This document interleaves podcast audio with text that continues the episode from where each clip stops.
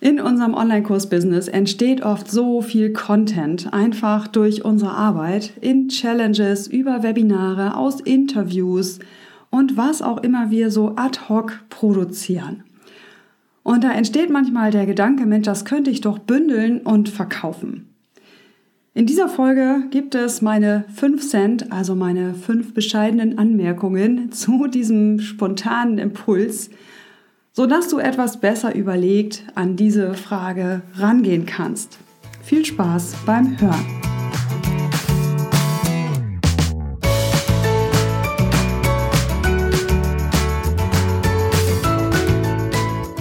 Hallo und herzlich willkommen zu einer neuen Folge in der Online Business Lounge. Dies ist jetzt wieder die Audioversion eines Videos von meinem YouTube-Kanal äh, sodass das Ganze ein kurzer Impuls ist, den ich dir jetzt hier mitgeben möchte.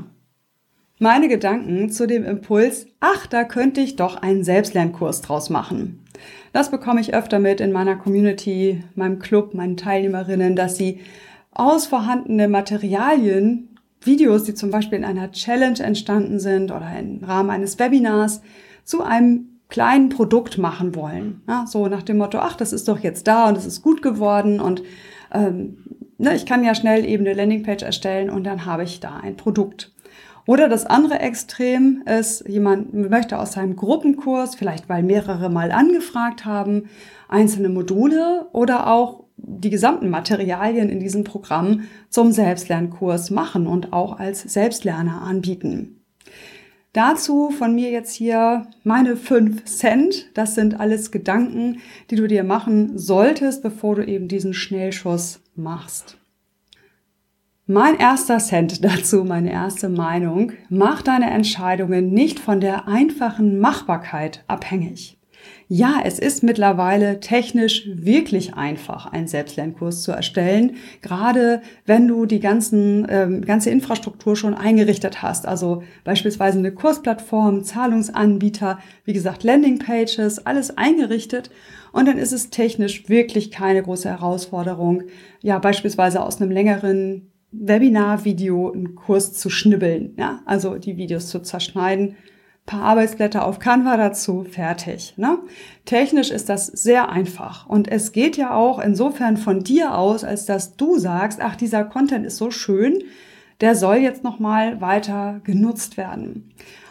Hier meine Einladung, auch mal zu gucken, wie passt das strategisch, also was sind vielleicht auch deine Motive da noch dahinter und auch mal vom Kunden auszudenken, äh, ist das wirklich dann ein, ein, sauberes Produkt, was da entsteht. Also mach deine Entscheidung nicht davon abhängig, dass es leicht geht, sondern guck noch mal genauer, was treibt dich hier jetzt eigentlich an? Was ist da hinterliegend der Wunsch? Mein zweiter Cent, und deswegen lasse ich dich das überlegen, Selbstlernkurse sind keine Selbstgänger verkaufen sich nicht von allein. Na, ich stelle mir das also jetzt bildlich vor, da macht jemand das schick fertig, äh, fünf Lektionen, sieben Arbeitsblätter, na, zack, kleiner Preis dran, 27 Euro, keine Ahnung. Und dann landet das auf der Webseite unter Angebote ja, und thront dann da auf diesem Angebotsregal. Ja. Und deswegen mein Cent dazu, äh, es braucht wirklich gute Prozesse, die ich übrigens auch noch nicht habe, wo ich nicht die Expertin für bin, ähm, die aber eine ganze Weile brauchen, bis sie stehen, damit sich selbst deren Kurse verkaufen. Und wenn du nicht genau weißt, wie wird sich dieser kleine Kurs, den du da jetzt anbieten möchtest, verkaufen, dann überleg gut, ob du dir die Arbeit wirklich machen möchtest. Also das ist wirklich etwas, ähm, was vor allem Marketing betrifft und natürlich auch bitte immer äh, mit Achtsamkeit für die Bedürfnisse der Leute, denn wir wollen ihnen ja auch nichts aufdrücken, was sie nicht wirklich brauchen. Ne? Also ich lade jetzt hier an dieser Stelle auch nicht dazu ein, mit tollen aufgepimpten Marketingtexten irgendwie quasi aus, einem, aus einer Fliege einen Elefanten zu machen, ja, und jetzt dieses eigentlich simple Webinar aufzubauschen zu irgendeinem Superkurs. Ne, das ist natürlich definitiv nicht unser Stil, aber ich gehe auch davon aus, dass wenn du mir hier zuschaust, das sowieso nicht dein Anliegen ist. Aber überleg das gut, wie wirst du da Dingen verkaufen? Ne, eine Möglichkeit ist ja übrigens nach so einer Challenge, äh, auch wenn vielleicht ähm, es ein, ein, wie nennt man das, ein kleines Produkt gab, also sowas wie Aufzeichnungen oder sowas, wenn du da das Gefühl hast, okay, irgendwie brauchen viele Leute etwas zwischen dem eigentlichen Launch-Angebot, das ich jetzt hier habe, also meinem größeren Produkt, und äh, diesem Freebie, was ich da gemacht habe.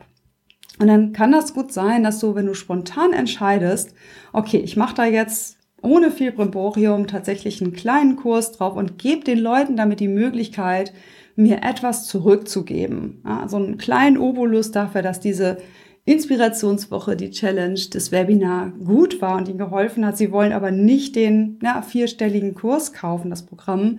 Dann eine Möglichkeit damit zu schaffen. Das ist dann aber, ist dann aber nicht sozusagen langfristig gedacht, also, sondern es schöpft quasi kurzfristig die Aufmerksamkeit ab, die jetzt hier entstanden ist. Danach wird das Ding, wenn du eben keine Prozesse auflegst, vermutlich vor sich hin dümpeln. Das ist normal. Mein dritter Cent, und der ist mir besonders wichtig, Selbstlernkurse sind didaktisch besonders anspruchsvoll, wenn sie wirksam sein sollen.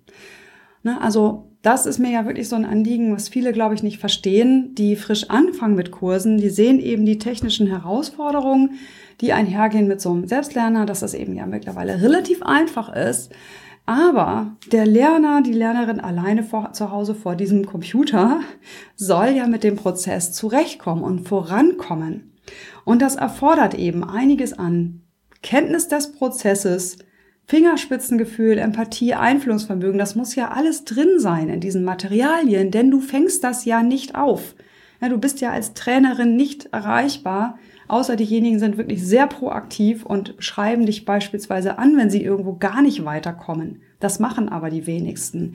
So bedeutet, wenn ich jetzt Material hernehme, Videomaterial hernehme, das nicht dafür gemacht ist, einen Selbstlerner durch die Schritte zu führen, ne, sondern eben aus einer ganz anderen Energie entstanden ist, zum Beispiel dieser etwas hypigen Energie, die in so einer Challenge ist, ne, dann äh, ja, ist das aus dem Zusammenhang gerissen quasi. Das äh, ist nicht optimiert für denjenigen, der da jetzt alleine sitzt. Und das bedeutet entweder, dass du dir dann doch mehr Arbeit machst aus diesem ersten Impuls. Ach, da könnte ich doch einen selbst einen Kurs draus machen. Wird dann, du zeichnest diesen Kurs komplett neu auf. Ja? Und dann ist es eben doch wieder ein ganzes Produkt mit der ganzen Arbeit dran.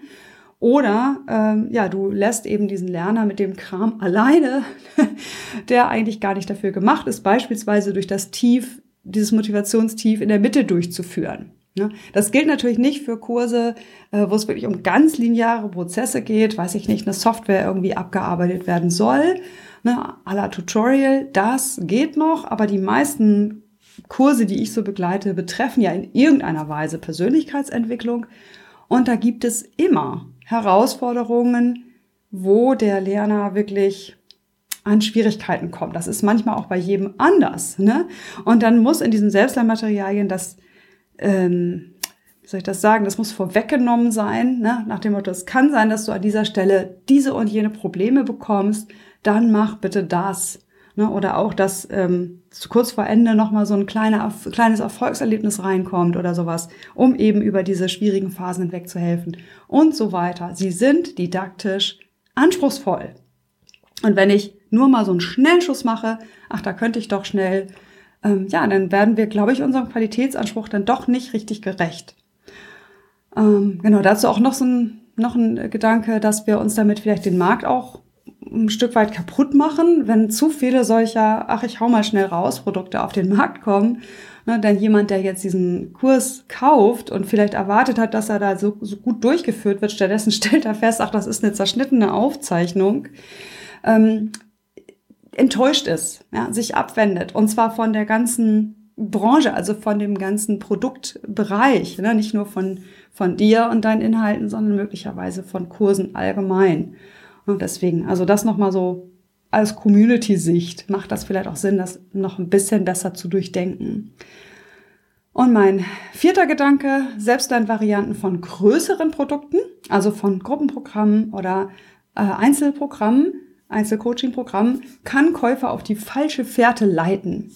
Ja, in dem Moment, wo ich zwei Varianten auf so einer Verkaufsseite drauf habe, das eine ist sehr günstig und ein Selbstlerner und das andere ist deutlich teurer und hat die Begleitung durch eine Gruppe und oder den Trainer, äh, vielleicht auch durch Live-Treffen oder ähnliches, fangen die Leute an, zu überlegen, wie unterscheide ich denn jetzt? Wie entscheide ich denn jetzt, was ich davon nehme? Und dann könnte passieren, dass sie das anfangen auseinanderzunehmen. Denn wenn man jetzt ein Puzzleteil rausnimmt und sagt, okay, das sind die Videos, sind 20 Videos, die kosten, keine Ahnung, 400. Und dann kosten die äh, 20 Videos plus vier Live-Treffen und eben die Gruppe kosten halt ein Vielfaches mehr. Was korrekt ist, ja, denn ein Gruppenprogramm hat diesen Raum, diesen geschützten Rahmen, in dem der Einzelne ja immer auch gesehen wird und mit vorangetragen wird von der Gruppe, von der Energie und von deiner Aufmerksamkeit als Begleiterin dieses Prozesses. Und das kann aber jemand, der jetzt da vorm Computer sitzt und möglicherweise auch ein bisschen aufs Geld gucken kann, vielleicht gar nicht so unterscheiden. Ja? Und nimmt dann das vermeintliche Schnäppchen, ja, obwohl ihr oder ihm tatsächlich der begleitete Prozess deutlich besser geholfen hätte. Ne, also da wäre ich auch ein bisschen vorsichtig. Und was noch hinzukommt, möglicherweise, dass wir so den Wert unseres Coaching-Programms damit auch verwässern, wenn wir sozusagen rausrechnen, was kosten denn die puren Inhalte. Ne, also das gebe ich auch noch zu bedenken. Bedeutet also Fazit und mein Cent 5 schlaf doch bitte ein oder zwei Nächte darüber, wenn du diesen Impuls verspürst, so hey, da ist jetzt guter Content und hey, das mache ich jetzt einfach. Überleg nochmal, ich habe ja hier schon ein paar Leitfragen gegeben, vielleicht fallen dir auch selber noch welche ein. Überleg, wie passt das auch strategisch in dein Produktportfolio. Denk auch langfristiger, also ne, wie wirst du das in einem Jahr sehen? Ähm, denk von den Kunden her, wie, wie mehrwertig ist es tatsächlich, wie passt es auch zu den anderen Produkten, die sie möglicherweise haben und dann entscheide, ob du das machst. Ja, das waren meine Impulse, meine Gedanken dazu. Ähm, ach, da kann ich doch schnell einen Selbstlernkurs draus machen. Ah, eine letzte Sache fällt mir noch ein, vielleicht auch was das Loslassen von erstelltem Content angeht, denn das kenne ich von mir selbst. Ja, wir haben alle die wir schon länger dabei sind, guten Content auf der Festplatte, wo es irgendwie echt schade ist, dass das keiner nutzt. Und das darfst du loslassen, weil du bist ja mittlerweile auch viel schneller da drin, Videos zu erstellen zum Beispiel oder Lernlektionen zu erstellen als noch am Anfang. Na, das heißt, äh, es gibt einfach Sachen wie zum Beispiel Inhalte aus Challenges, die werden danach nicht mehr gebraucht. Ja, das ist One Use Only und das ist okay. Ja, das hatte in dem Moment seine Energie, es hatte seine Berechtigung und du musst nicht Repurposing machen, Wiederverwendung von jedem Schnipsel Content, sondern kannst besser überlegen, in welches Produkt, welches Angebot gebe ich meine frische Energie rein. Das waren meine 5 Cent. Vielleicht konntest du einen oder mehrere Gedanken davon für dich aufnehmen und weiterdenken. Und wenn du jemanden kennst, der vielleicht gerade über diese Frage nachdenkt, dann teil doch gern auch diese Podcast-Folge mit ihm oder ihr. Vielen Dank dafür. Ich freue mich natürlich auch über Bewertungen oder wenn du mich abonnierst, wenn du auf meinem YouTube-Kanal vorbeischaust, wo es ja demnächst auch mehr solcher kleinen Videoimpulse geben soll. Oder einfach, wenn du wieder reinhörst. Bis dahin, alles Liebe, deine Marit.